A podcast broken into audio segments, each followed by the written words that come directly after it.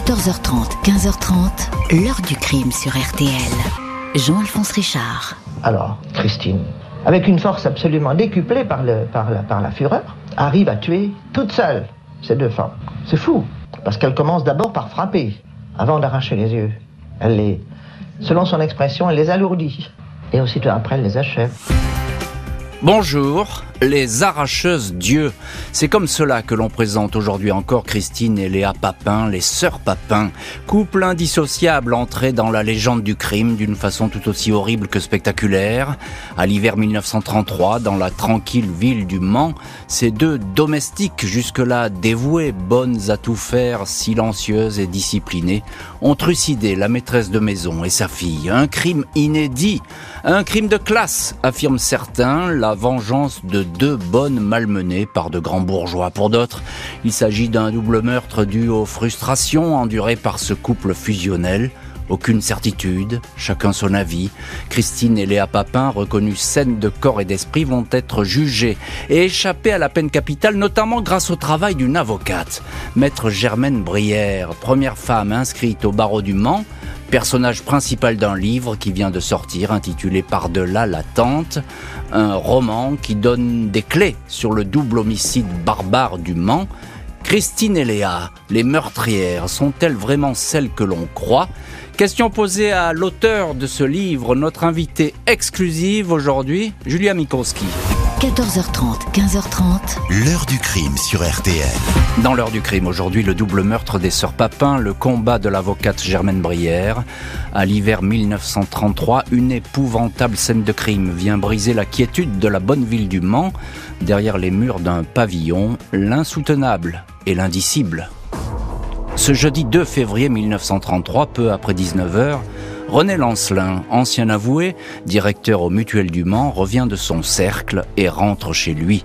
Il fait froid et la nuit enveloppe déjà la ville. La porte du numéro 6 de la rue Louis Bruyère devrait être ouverte, mais elle lui résiste. Curieux, celle-ci n'est jamais fermée à cette heure-ci. Il appelle, mais personne ne répond. Aucune lumière n'est visible derrière les rideaux du rez-de-chaussée et les volets clos des étages. Lancelin est intrigué. Il file aussitôt voir l'une de ses relations, le commissaire central Dupuis, le patron de la sûreté, les gardiens de la paix, messieurs Ragot et Vérité, accompagnés du propriétaire, forcent la porte cochère puis la porte d'entrée d'une demeure plongée dans l'obscurité. C'est l'agent Ragot qui pénètre le premier dans la maison. Il y a du sang sur le palier de l'escalier qui conduit au premier étage. Sur l'une des marches, un œil arraché. L'agent Rago, pressant le pire, il demande à son collègue de ne pas laisser entrer le propriétaire. À l'étage, il y a deux corps en désordre jetés sur le tapis ensanglanté.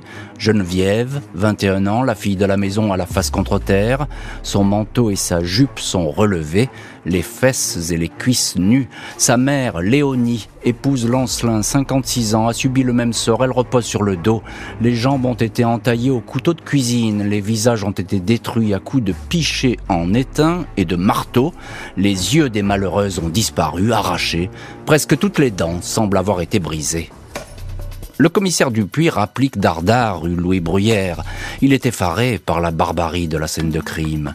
Le greffier de la police, M. Boutier, note scrupuleusement tous les détails. Il y a des éclaboussures de sang jusqu'à une hauteur de 2 mètres 20. Il comptabilise les fragments d'os et de dents, indique l'œil retrouvé quasiment intact, un sac à main renversé, un trousseau de clés jeté au sol. C'est comme si un vent de folie meurtrière avait déferlé sur la demeure.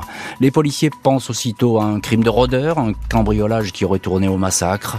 Le maître de maison, René Lancelin, leur demande de monter jusqu'au deuxième étage d'une chambre commune sous les toits celle des deux bonnes de la maison, les sœurs Papin, Christine, qui officie le plus souvent comme cuisinière, et sa cadette, Léa, qui est femme de chambre. Leur porte est fermée et personne ne répond. Un serrurier est appelé en renfort. Les deux sœurs sont bien dans la chambre, vêtues d'un peignoir, blotties l'une contre l'autre. Elles semblent apeurées, mais elles avouent, spontanément, le carnage, un double meurtre commis à quatre mains. Christine Papin, 28 ans, et Léa Papin, 22 ans, ont les mêmes visages. Cheveux sombres, sourcils broussailleux et yeux noirs. L'aînée est seulement plus grande et plus maigre que sa sœur. Cela fait 7 ans qu'elles sont au service des Lancelins. Elles ont toujours donné satisfaction à cette famille de notables. Les patrons sont sévères, les réprimandes fréquentes, mais Christine et Léa, plutôt bien payées, ne se sont jamais plaintes. Au fil des années, elles ont rompu avec leur famille, une mère qui extorquait leurs gains et un père violent et alcoolique. Pas d'amis, pas d'amants, pas de relations, pas de visites. Les sœurs Papin se sont peu à peu recluses dans la maison Lancelin, inséparables et silencieuses. La seule fois où elles ont fait parler d'elles, c'était deux ans plus tôt. Elles s'étaient présentées devant le maire pour dire qu'elles étaient battues et séquestrées, propos jugés fantasques et sans valeur de la part de deux domestiques sûrement un peu dérangés. Bonjour Julia Minkowski. Bonjour Jean-Alphonse Richard. Merci beaucoup d'être aujourd'hui euh, dans l'heure du crime et dans le studio de l'heure du crime. Vous êtes avocate au barreau de Paris, pénaliste chevronné, vous avez traité beaucoup euh, d'affaires ces dernières années. Vous publiez ce livre, Par-delà l'attente aux éditions Jean-Claude Lattès. Je le précise, c'est un roman. Euh, le personnage principal, ce ne sont pas les sœurs Papin dont on parle aujourd'hui, mais l'une de leurs avocates, première avocate inscrite au barreau du Mans. Et à l'époque, une femme avocate, c'est pas le cas aujourd'hui, et tant mieux, à l'époque, c'est vraiment rarissime, mais c'est une première. Il s'agit donc de Germaine Brière, maître Germaine Brière. On va parler d'elle euh, beaucoup dans les chapitres suivants. Euh, je voudrais juste un mot, Julien Mikowski. Pourquoi vous êtes intéressé euh, à cette femme Finalement, les, les, vedettes dans cette histoire, ce sont les sœurs Papin, et puis les personnages sont un petit peu annexes autour. Pourquoi Pourquoi cette femme, Germaine Brière? Dans le prolongement d'un travail que j'effectue ces dernières années sur les, femmes pénalistes et d'un premier livre que j'ai publié avec Lisa Vignoli, Portrait de femmes avocates contemporaines, je me suis posé la question de savoir, mais finalement, est-ce qu'une femme euh, avocate a déjà accompagné un client à l'échafaud? Puisqu'il faut savoir qu'à l'époque de la peine de mort, les avocats de la défense assistaient euh, aux exécutions. C'était même obligatoire, je crois. C'était prévu par le code de, mm. procédure pénale. Euh, leur présence était, euh, était obligatoire. Et, euh, mais je n'avais jamais lu de récit de femmes sur une exécution, ni jamais entendu parler d'une femme avocate qui aurait pu accompagner son, son client à la guillotine. Et c'est comme ça que j'ai fait la, la, la rencontre de, de, maître Germaine Brière, que je suis tombée sur, sur, sur, son, sur son nom. Elle est la première ou la deuxième, il y a un débat d'historiens, femme avocate Hmm. Euh, avoir assisté à une exécution. Et euh, en creusant un peu, j'ai appris qu'elle avait été l'avocate des sœurs Papin. Et évidemment, quand on est friand de faits divers, ce qui est souvent le cas des avocats pénalistes comme moi, euh, c'est une affaire qu'on connaît très bien, c'est une affaire qui est assez fascinante. Et jamais je n'avais entendu dire que les sœurs Papin avaient été défendues par une femme. Donc, j'ai rencontré Germaine Brière, c'est ça qui m'a amené à, à, l'affaire des, des Sœurs Papin. Et elle a tout un parcours, vous l'expliquez d'ailleurs dans, votre livre, parce qu'à l'époque, devenir avocate, avec un E à la fin, euh, bah, c'est très difficile. Il faut même produire un certificat de virginité. Euh, donc y a, c'est incroyable. Aujourd'hui, ça paraît démesuré, mais à l'époque, c'est totalement fou. Et elle est mal vue d'ailleurs. Aujourd'hui, ça paraît dément, évidemment. Euh, alors, à l'époque, ce n'était pas un prérequis obligatoire. C'est ce qui lui a été demandé à elle. Euh, les femmes euh, peuvent être avocates depuis le, début du XXe siècle. On parle souvent de Jeanne Chauvin, première avocate de France au début du XXe siècle. Et Germaine Brière, elle, elle fait ses, études, elle se présente pour s'inscrire au barreau du Mans, elle a tout ce qu'il faut, euh, tous les diplômes prévus, et c'est l'ordre des avocats du, du, Mans qui refuse euh, de l'inscrire, prétendant euh, une vie dissolue, et légère, des extravagances de costumes et d'allure, pour être précis, et refuse son inscription. Elle va donc faire un procès à l'ordre des avocats euh, procès qui va se tenir devant la, cour d'appel d'Angers. Et c'est dans le cadre de ce procès qu'elle va devoir fournir un certificat de virginité pour démontrer que ce dont l'accuse l'ordre des avocats sur le fondement d'un rapport d'un commissaire de police sur autorisation du procureur de la République. Enfin, quand on y pense, c'est ah dingue. oui, c'est complètement fou. Et elle va produire ce certificat, effectivement. Et c'est cette femme donc qui va défendre euh, les sœurs Papin. Alors vous êtes intéressé évidemment en creux à cette histoire des sœurs Papin, qui, qui reste un mystère criminel, même si on croit que tout a été dit, qu'on sait tout, ben on sait rien finalement. Et on va en parler, on va essayer d'en savoir plus avec vous. Euh, vous êtes allé rue Pasteur voir la maison Lancelin, euh, famille bourgeoise qui a des domestiques attitrés. À l'époque, c'est ça. Les sœurs Papin, ce sont des domestiques euh, à demeure, comme on dit. Oui, la maison des Lancelins était rue Bruyère, euh, au Mans. C'est une rue charmante, cossue, avec des maisons qu'on appelle des mancelles, des maisons typiques, typiques du Mans. C'est une famille bourgeoise. René Lancelin était ancien avoué. Il travaillait dans, dans, les mutuelles. et ils avaient à demeure l'heure de bonne, ce qui était fréquent pour une famille comme celle-là à l'époque, de notables, euh, une cuisinière, Christine, et une femme de chambre, sa petite sœur, Léa. Alors on est face à un crime épouvantable, euh, selon les déclarations des sœurs, qui vont beaucoup évoluer, on va le voir au, fil de cette enquête. Elles auraient arraché les yeux alors que leur patronne était vivante, c'est ce qu'on dit tout de suite. Hein. Oui, et c'est ce qui a été confirmé par le légiste de l'époque. Hein. Euh, le, mot scientifique, c'est énucléation, qui moi personnellement me fait frémir à chaque fois que, je l'entends ou que je l'écris. On voit le geste qui est épouvantable. Donc euh, effectivement, les policiers, ils n'ont jamais vu ça. C'est une scène de crime euh, horrible, hors norme. Euh, même les experts, ils sont surpris. oui, on dit communément que dans les annales des, crimes, c'est le seul cas où des yeux ont été arrachés vivants, enfin à des victimes vivantes. Oui, donc c'est un cas rarissime hein, dans, la chronique criminelle. On, peut le voir comme ça, et c'est pour les légistes, c'est effectivement c'est effrayant. Alors un mot encore, Julien Mikowski, sur euh, ces sœurs Papin. Elles sont quasiment recluses. On a le sentiment un peu que cette maison Lancelin, c'était devenu une cocotte minute. Ça allait exploser. Oui, euh, on s'interroge vraiment sur euh, la drôle d'ambiance euh, qui devait euh, régner sur cette demeure. Ce que j'ai appris dans le cadre de mes recherches, il y a évidemment beaucoup d'ouvrages qui ont été écrits sur les sur les sœurs Papin, c'est que René Lancelin à cette époque, il est poursuivi par la justice. il est poursuivi pour escroquerie justement dans une affaire de, de mutuelle. Et donc ce sont des notables, mais des notables touchés par le scandale, mmh. qui dans leur propre rue ont des parties civiles qui leur euh, qui leur réclament de, qui leur réclament de, de, l'argent. Euh, et on peut se poser la question aussi de l'impact que cette affaire a pu avoir sur les deux bonnes, qui étaient manifestement des perles, qui allaient de maison en maison pour être de mieux en mieux rémunérées, qui pouvaient donc être dans des, des, des maisons tout à fait respectables.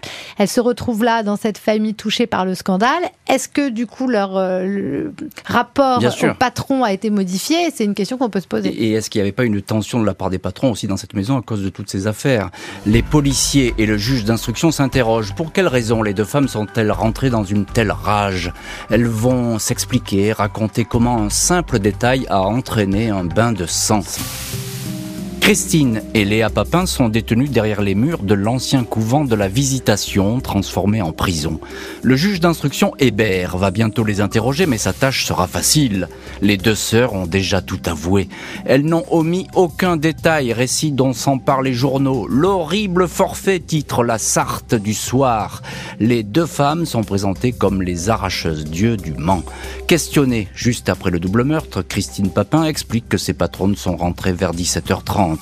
L'aînée des deux sœurs raconte qu'elle s'est plainte de la mauvaise qualité du fer à repasser qui aurait fait sauter les plombs. Geneviève Lancelin, la fille de la maison, se serait alors jetée sur elle. Je me suis défendu, je lui ai sauté à la figure et je lui ai arraché les yeux avec mes doigts. Pendant ce temps, ma sœur Léa a sauté sur Madame Lancelin et lui a arraché également les yeux. Christine ajoute froidement, je n'ai aucun regret, j'aime mieux avoir la peau de mes patronnes plutôt que que ce soit elle qui est la mienne et celle de ma sœur. Sa cadette, Léa, interrogée elle aussi, est quasiment muette. Elle confirme du bout des lèvres que sa sœur dit la vérité, mais dès le lendemain, dans les locaux de la sûreté, la, version fluctue. Christine reste sur ses positions. Je n'étais pas malheureuse. Je n'avais aucun grief contre ces dames, déclare-t-elle. C'est la colère seule qui m'a fait agir ainsi. Mon crime est assez grand pour que je dise ce qui est. Des aveux parfaitement ficelés, des meurtrières présumées dont le sort semble scellé. L'instruction du dossier Lancelin-Papin promet d'être rapide. Au Mans, aucun avocat ne se bouscule pour défendre les arracheuses d'yeux coupables de s'être attaqués à des notables. Aucun avocat, sauf maître Germaine Brière, première femme à être inscrite au barreau du Mans. Elle est prête à prendre la défense des sœurs Papin et plus précisément celle de Christine, la seule à s'épancher devant le commissaire Dubuis et le juge Hébert, modifiant à chaque fois des détails au point qu'il est de plus en plus difficile de savoir qui a fait quoi dans ce massacre. Le juge et les enquêteurs vont s'interroger sur une possible dérive des deux sœurs. Elles pratiqueraient le spiritisme ou auraient encore des mœurs sexuelles particulières jusqu'à être soupçonnées d'être amantes.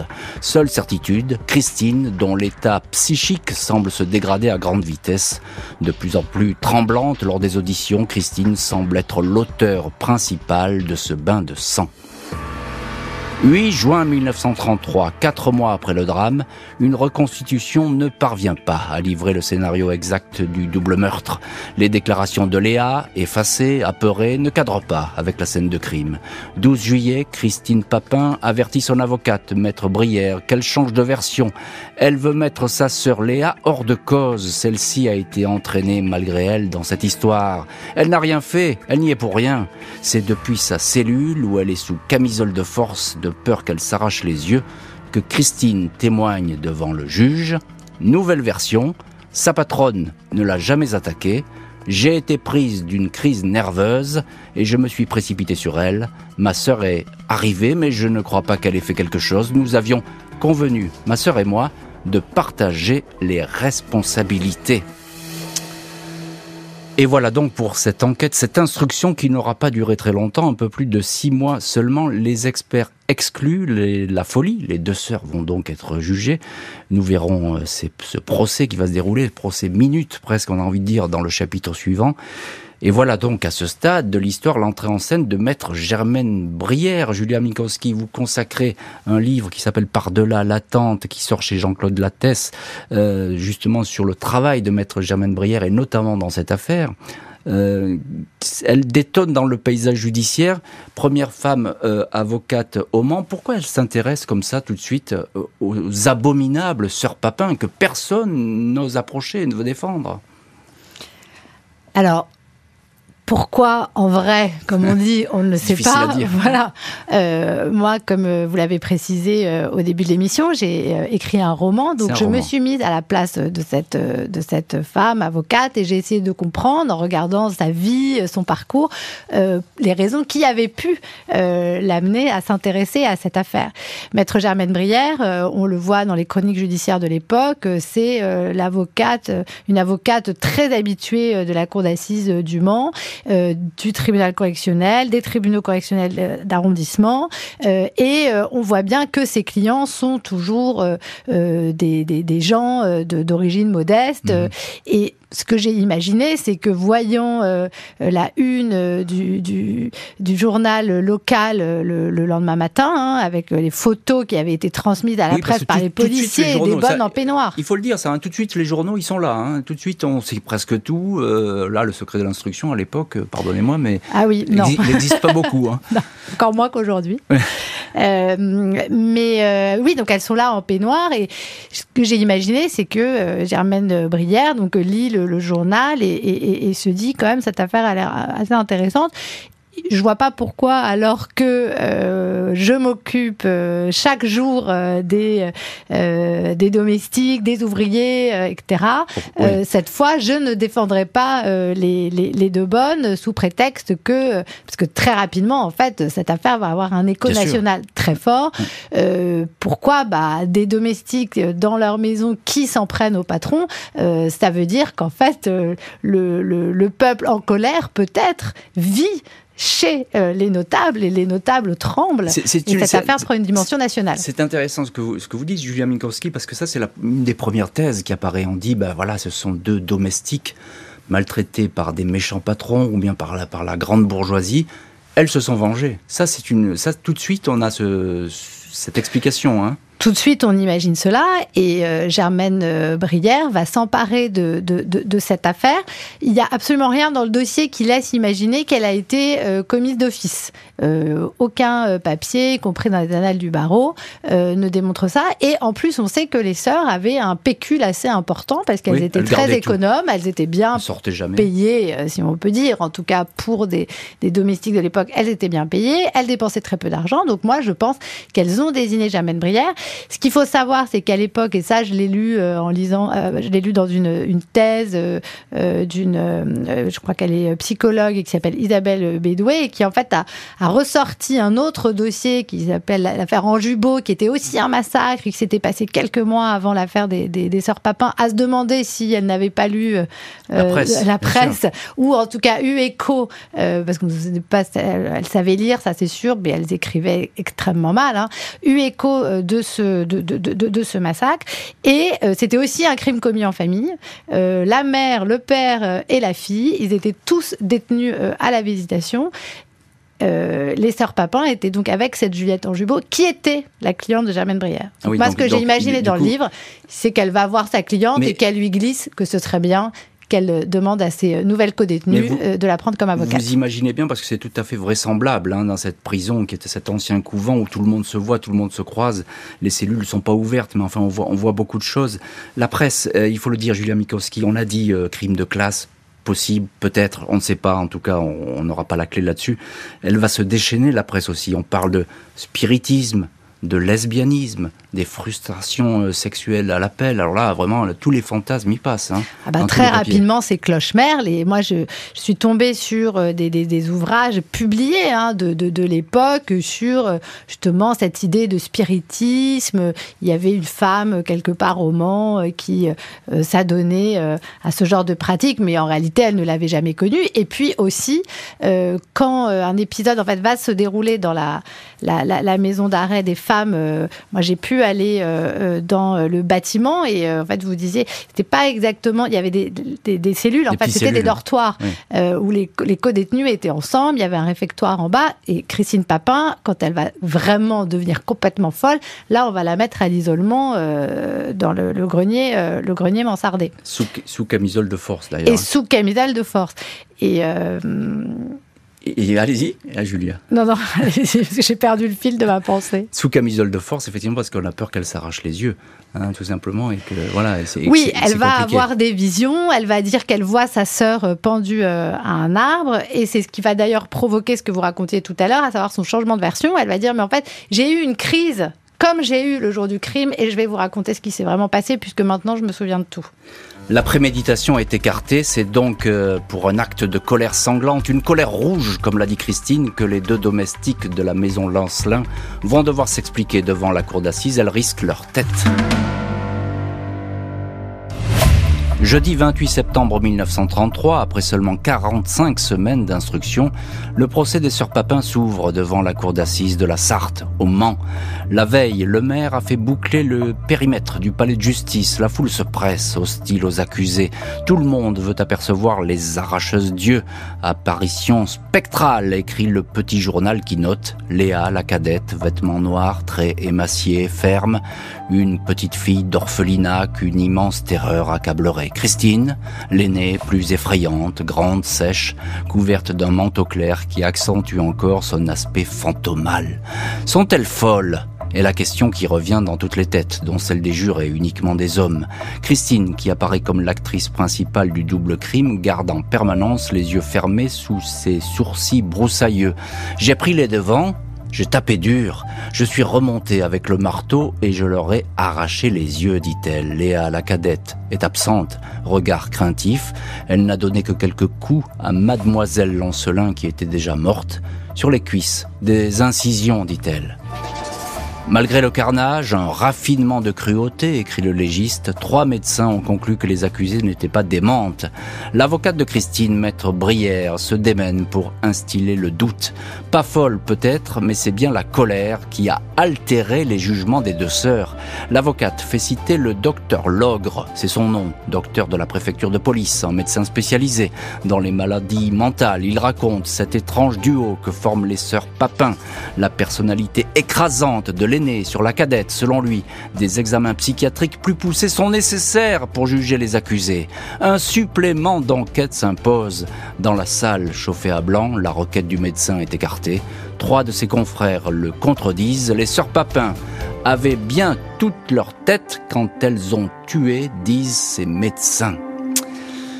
Et la partie va donc être dure pour la défense et, l'avocate Germaine Brier. On retrouve dans ce studio de l'heure du crime notre invitée Julia Minkowski, avocate au barreau de Paris, auteur du livre Par-delà l'attente chez Jean-Claude Lattès, qui raconte un petit peu l'aventure de Germaine Brier, le, Brière, le parcours de, cette avocate hors norme, il faut un peu le dire comme ça, avec en tout cas un dossier hors norme sur les bras. Euh, elle veut, à ce procès, tout de suite installer le doute, Germaine Brière. Elle dit, peut-être elles sont pas folles, mais il y a un truc qui s'est passé, psychiatrique, psychologique, qui n'était pas normal. Oui, elle commence d'abord par demander une nouvelle expertise, ce qui a été refusé euh, par euh, le, juge d'instruction.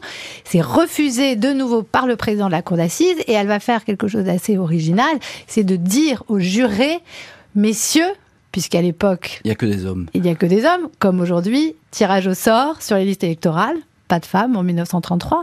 Donc elle leur dit, messieurs, ne rendez pas de verdict, opposez-vous aux magistrats et demandez vous-même à ce qu'une expertise soit diligentée. Ce que la Cour d'assises, évidemment, va refuser. Ils ne vont pas mmh. s'opposer au, président. Et ce qu'elle va plaider à défaut de, nouvelles expertises, c'est euh, effectivement le, crime de, colère et, et, la perte la perte de repères de, de, Christine Papin, qui en fait, euh, on le voit en, lisant les témoignages, glissait progressivement depuis plusieurs mois, depuis plusieurs années, peut-être même vers une maladie mentale euh, très importante, très vraisemblablement euh, la, la, schizophrénie. La schizophrénie, ce qui apparaît en tout cas à tous les symptômes d'une schizophrène, même si à l'époque c'est pas détecté. Exactement. Comme ça. Et le procureur à ça répond avec une métaphore quand même très particulière, mais prenez euh, deux chiens. Le chien enragé, c'est pas de sa faute s'il mord, mais le chien hargneux, oui. Et sa conclusion est de dire vous avez ici deux chiennes hargneuses et non pas deux chiennes enragées. C'est comme ça que le procureur désigne les accusés, ce qui a dû être absolument insupportable pour la femme qu'était cette avocate Germaine Brière. Alors Germaine Brière, euh, elle fait entrer, j'ai envie de dire, euh, euh, elle fait entrer pour la première fois presque aux assises euh, la psychiatrie. Même c'est pas le, on l'a déjà évoqué, mais là, elle s'en sert et on a l'impression que effectivement, elle compte là-dessus pour que ça fasse basculer ce procès. Oui, parce que c'est sa conviction. Euh, Germaine Brière, elle a bien compris qu'elle ne tirerait pas grand-chose de ses clientes qui étaient quand même enfermées dans un certain mutisme. Léa totalement muette, Christine avec des ponctuée par différentes crises de démence dans la dans, dans la prison euh, absolument incapable de raconter ce qui, ce qui, ce qui s'était passé. Euh, et donc, sa conviction, c'est qu'on ne connaîtra jamais la, la, mhm. vérité. En revanche, ce qu'elle voit, c'est qu'elle a, elle, elle, fait face à deux folles. Et, et, d'ailleurs, quand elles étaient allées, vous en avez fait mention tout à l'heure, Christine et Léa Papin, voir le maire pour dire qu'elles étaient séquestrées, parce qu'elle demandait en fait l'émancipation de Léa pour que Léa puisse toucher elle-même ses gages et que ce soit pas la mère. La, la réaction de tout le monde, ils le disent dans la procédure, c'est de dire mais elles sont toquées. Elles sont toquées, elles sont folles. Procès qui est à l'image de l'enquête, procès express. Il va être bouclé en une journée et demie. Tout va donc se jouer dans les dernières heures lors des plaidoiries. Vendredi 29 septembre 1933, après seulement une journée d'audience, le procès des Papin touche à sa fin. L'avocat général a demandé l'échafaud pour Christine l'aînée, considérée comme l'instigatrice et le personnage central de cet abominable double crime. Pour Léa, la cadette qui aurait agi sous l'emprise de sa sœur, il souhaite qu'elle soit envoyée au bagne.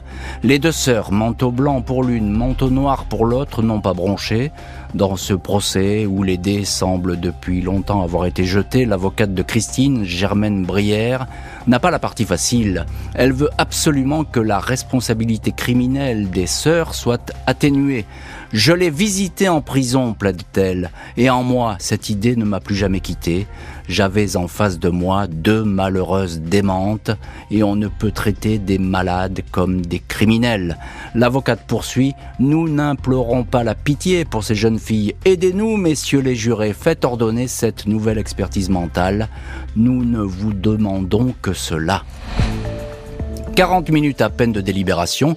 Christine est condamnée à mort pour le meurtre de Madame Lancelin et de sa fille. Quand on lui annonça qu'elle aurait la tête tranchée, elle fit le geste de s'agenouiller, écrit le journal Paris Soir. Léa Papin est pour sa part condamnée à 10 ans de travaux forcés, 20 ans d'interdiction de séjour pour meurtre avec collaboration. Les jurés n'ont pas reconnu la fragilité mentale des sœurs Papin. Christine sera graciée l'année suivante par le président de la République, sa peine commuée aux travaux forcés à perpétuité. Et avec nous dans cette heure du crime, l'avocate Julia Minkowski, auteur du livre Par-delà l'attente, qui sort aux éditions Lattès et qui raconte euh, cette histoire des sœurs Papin, mais à travers euh, la personnalité de leur avocate, Germaine Brière, une avocate qui a plaidé. Elle a donné tout ce qu'elle avait. Euh, la plaidoirie, il faut la lire dans son intégralité. Elle existe, on la trouve sur Internet. Elle est tout à fait remarquable et surtout extrêmement moderne. C'est ça qui est étonnant dans son langage, etc. On n'a pas l'impression qu'on est dans les années 30 elle n'a pas pu se faire entendre, euh, Germaine Brière. On l'a pas cru finalement. Euh, elles sont condamnées toutes les deux et l'une a la peine capitale, même si elle n'aura pas la tête tranchée. C'est ce que je raconte dans le roman, euh, qui débute euh, avec les derniers mots de cette plaidoirie. Euh, effectivement, j'ai eu exactement la même réaction que vous, une plaidoirie éminemment, éminemment moderne, mm. incroyable. Je crois qu'on ne plaiderait pas différemment aujourd'hui. On pourrait la, mettre aujourd'hui dans une cour d'assises, elle passerait tout à fait. Ouais. Et, et donc le, le, roman se situe dans ce, ce moment de, de l'attente entre les, les, derniers mots de la plaidoirie et l'annonce l'annonce du verdict. je pense j'imagine que Germaine Brière euh, a senti euh, qu'elle n'avait pas réussi à, faire euh, passer le, message aux jurés de la, folie de, ces, de, de, ces deux clientes, des deux accusées, Christine et Léa. Elle a plaidé, euh, à défaut de nouvelle expertise mentale euh, pouvant déterminer l'abolition du discernement, ce qu'elle a plaidé, ce sont les circonstances atténuantes, mmh. avec une altération en fait du, discernement pour essayer de faire baisser la peine, d'éviter évidemment la peine capitale à, à, Christine et de faire en sorte que Léa ne se retrouve pas au bagne. mais ce que j'ai imaginé, c'est que justement, la, sa plaidoirie s'achevant, elle, elle, met en doute sa, stratégie de, défense et puis parfois elle reprend espoir parce que ce moment de l'attente du verdict, il est très particulier pour un avocat. Déjà, vous ne savez pas combien de ah temps ça va, durer. Ça peut durer 40 minutes comme là. oui, c'est un moment de flottement. incroyable. Comme ça peut durer 6 heures. Vous ne savez pas. Vous êtes incapable de quitter le palais, encore moins à l'époque où il n'y avait pas de téléphone portable parce qu'il faut que vous soyez présent au moment du, verdict et puis on va pas vous attendre pendant deux heures non plus. Et de toute façon, votre esprit est tellement absorbé par le procès que que, vous venez de, de, plaider, euh, qu'il est absolument impossible pour vous de vous éloigner. Et donc vous êtes là avec euh, vos doutes, vos moments de, désespoir. Exactement. Et puis des moments d'espoir où on se dit mais finalement quand j'ai dit ça, c'était peut-être pas si mal. Et puis tel juré, j'ai quand même eu l'impression qu'il réagissait. et sait-on jamais, peut-être que ça a porté. Et on parle, vous le savez, on s'attable avec euh, les chroniqueurs judiciaires, les autres avocats, on parle des, des affaires précédentes. Ça fait une heure et demie. Est-ce que c'est bon signe? Est-ce que c'est mauvais signe? Ah bah dans telle affaire, Chacun ça a duré trois heures. Exactement, ça a duré trois heures, ils ont tous eu la tête tranchée. Ah mais non, moi ça avait duré trois heures aussi et tout le monde a été acquitté. Et donc c'est ce moment-là que je voulais raconter dans, dans, le roman. Alors encore un mot, euh, Julia Minkowski. Euh, et elle n'a pas gagné, effectivement, Germaine Brière. Bon, voilà, ça arrive. Euh, elle n'a pas gagné sa, la partie qu'elle comptait remporter. mais les journaux vont saluer son talent. Hein. Euh, je pense notamment à Paris Soir qui fait autorité, c'est un grand journal parisien à l'époque. Euh, il dit Les jurés n'ont pas compris Maître Brière. C'est un titre. Donc on prend son parti parce qu'elle a apporté quelque chose au débat. Oui, elle a vraiment euh, renversé la vapeur de, la, de la chronique judiciaire. ils sont venus de toute la France persuadés justement qu'ils allaient assister à un procès de classe. Or, euh, Germaine Brière, et je pense qu'elle a eu tout à fait raison de, de faire comme ça, elle ne s'est absolument pas euh, fondée sur cette théorie-là pour obtenir des circonstances atténuantes des domestiques maltraités qui se seraient euh, vengés. Ils ont donc tous été surpris euh, qu'elle choisisse de plaider cette abolition du discernement, qu'elle choisisse de plaider la folie, et ils ont manifestement tous été convaincus de ça. Et ce que vont dire certains chroniqueurs judiciaires, c'est que manifestement la composition du jury, euh, puisque vous avez la ville du Mans, mais vous avez aussi des alentours avec beaucoup de paysans, etc., des gens qui à l'époque sont très peu euh, éduqués, il n'était pas possible de faire euh, passer un message aussi complexe que le, message lié à, la police, surtout quand des experts ne sont pas d'accord et que les experts Eh oui. officiels, le collège d'experts refuse euh, ce di- ce- cette abolition du discernement. Mais on saura plus tard qu'un des experts lui-même, dans des écrits, euh, estimait qu'il s'agissait d'une mascarade et qu'il n'avait pas d'autre choix avec cette pression sociale que de conclure au discernement et à la possibilité de condamner euh, les deux bonnes. Les deux condamnés sont emprisonnés, chacune de leur côté. Christine qui avait déclaré ⁇ Dans une autre vie, je devais être le mari de Léa ⁇ ne reverra plus sa sœur. Christine Papin, qui a été graciée, a échappé à l'échafaud, ne va pas survivre longtemps à la détention. Transférée à la prison de Rennes, elle cesse de s'alimenter puis sombre dans la schizophrénie. Elle y meurt à 32 ans le 18 mai 1937, quatre ans après le double crime. Léa Papin, libérée après 10 ans de détention, va travailler des dizaines d'années comme femme de chambre dans des hôtels de Nantes. Un couple l'emploie à la fin de sa vie, la présentant comme une gentille troisième mamie de ses enfants. Elle meurt le 24 juillet 2001 à 89 ans, célibataire. Elle se rendait régulièrement sur la tombe de sa sœur. Maître Germaine Brière, figure du barreau du Mans, n'aura pas survécu à ses clientes. Elle s'éteint le 12 janvier 1937, à 40 ans, frappée par la tuberculose, alors qu'elle était promise à une spectaculaire carrière. Julia Minkowski, vous racontez l'histoire de Germaine Brière dans ce roman qui sort aux éditions Lattès par-delà euh, l'attente. Euh, elle, est, morte très jeune, Germaine Brière, euh, atteinte de la tuberculose. Euh, Elle, aurait pu faire une carrière exceptionnelle, on a l'impression. Elle a été foudroyée comme ça, presque en pleine gloire. Oui, et c'est aussi ce qui m'a intéressé évidemment dans ce personnage qui a un, destin profondément romanesque à tout un tas d'égards et notamment euh, en raison de sa de sa mort euh, prématurée. Euh, on sait aussi qu'elle était malade depuis plusieurs années parce que c'est ce qui est dit dans la presse locale au moment de, de son décès. Et j'ai même trouvé des mentions de chroniques judiciaires qui font état de son absence pour cause de maladie ou même d'un malaise. Et ça, évidemment, j'ai imaginé euh, euh, dans, dans, le livre ce qui avait pu se passer, mais j'ai réellement lu dans une chronique un malaise qu'elle fait au début d'un procès d'assises. Elle revient, elle plaide et elle obtient un acquittement. Donc euh, c'était un, un- Ouais. un sacré personnage.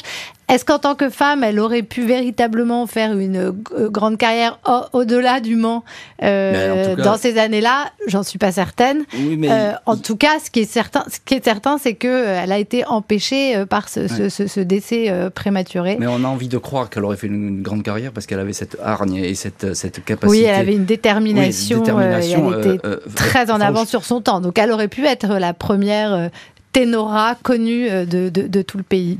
Question les deux sœurs Papin n'étaient. Vous le dites dans votre. Vous, ça, vous l'écrivez dans votre livre. Les deux sœurs Papin n'étaient pas deux, mais elles étaient trois. Alors, ça, c'est, on est dans la psychanalyse. euh, Il y, a, il y a quoi? C'est un, c'est un démon autour des, des sœurs Papin qui les agite et les, et les met comme ça en, en effervescence. On parle toujours des sœurs Papin. Donc on a Christine, on a Léa et on a ce couple, les sœurs Papin. Et ce couple indissociable, euh, les rumeurs sont, sont allées bon train, la réalité c'est qu'on n'en sait rien. Euh, L'énucléation a aussi nourri ces fantasmes parce que finalement si euh, elles ont arraché les yeux des patronnes, c'est peut-être qu'elles avaient vu quelque chose qu'elles n'auraient pas dû voir. Après Christine était cuisinière et en fait elle les a préparés comme des lapins et donc elle a enlevé les yeux comme des lapins. Donc euh, on ne peut rien tirer de, de tout ça de certains. Euh, mais oui, euh, très certainement, sans cet effet de de- d'entraînement qu'on appelle la, la, la folie à deux, qui est euh, qui existe en, en psychiatrie, qui a été analysée au sujet même des sœurs Papin par Lacan, hein, qui euh, en avait fait euh, un- un- une thèse, Oui, c'est un ça. petit ouvrage que j'ai lu. Alors, euh, je reconnais que j'ai pas tout compris et quand j'en parle avec des psys, ils me disent non mais c'est normal, Lacan on comprend jamais rien. Eux non plus, eux non plus. Voilà. Euh, mais euh, oui, il y a vraiment, sans euh, le, le couple, sans ce- ce- ce- cette, cette entité, les sœurs Papin, euh, ni Christine ni Léa n'auraient certainement pu commettre ces atrocités. Dernier mot est très court parce qu'on arrive au bout de l'émission. Euh, 90 ans après, c'est toujours un fait divers hors norme, les sœurs Papin. Oui, c'est hors norme parce que c'est ce qu'on appelle un crime immotivé, c'est-à-dire euh, sans mobile connu. Euh, ça arrive euh, et les, les, les gens, de façon générale, ne supportent pas ça. On a envie de savoir pourquoi, Ah oui, mais parfois on ne le sait pas et même les avocats de la défense, contrairement à une idée répandue, on recueille assez peu de, de, de, confidence absolue euh, de, de, nos clients. Et donc, il y a des crimes immotivés. Et je pense que c'est pour ça que ce crime continue de, fasciner. En tout cas, moi, il m'a fasciné dans la lignée de plein d'autres. Merci beaucoup Julia Minkowski. Je rappelle le titre de votre livre Par-delà l'attente qui sort chez Jean-Claude Lattès. Merci d'avoir été l'invité de l'heure du crime. Merci à l'équipe de l'émission, Justine Vignot, Marie Bossard à la préparation, Boris Pirédu à la réalisation. L'heure du crime, présenté par Jean-Alphonse Richard sur RTL.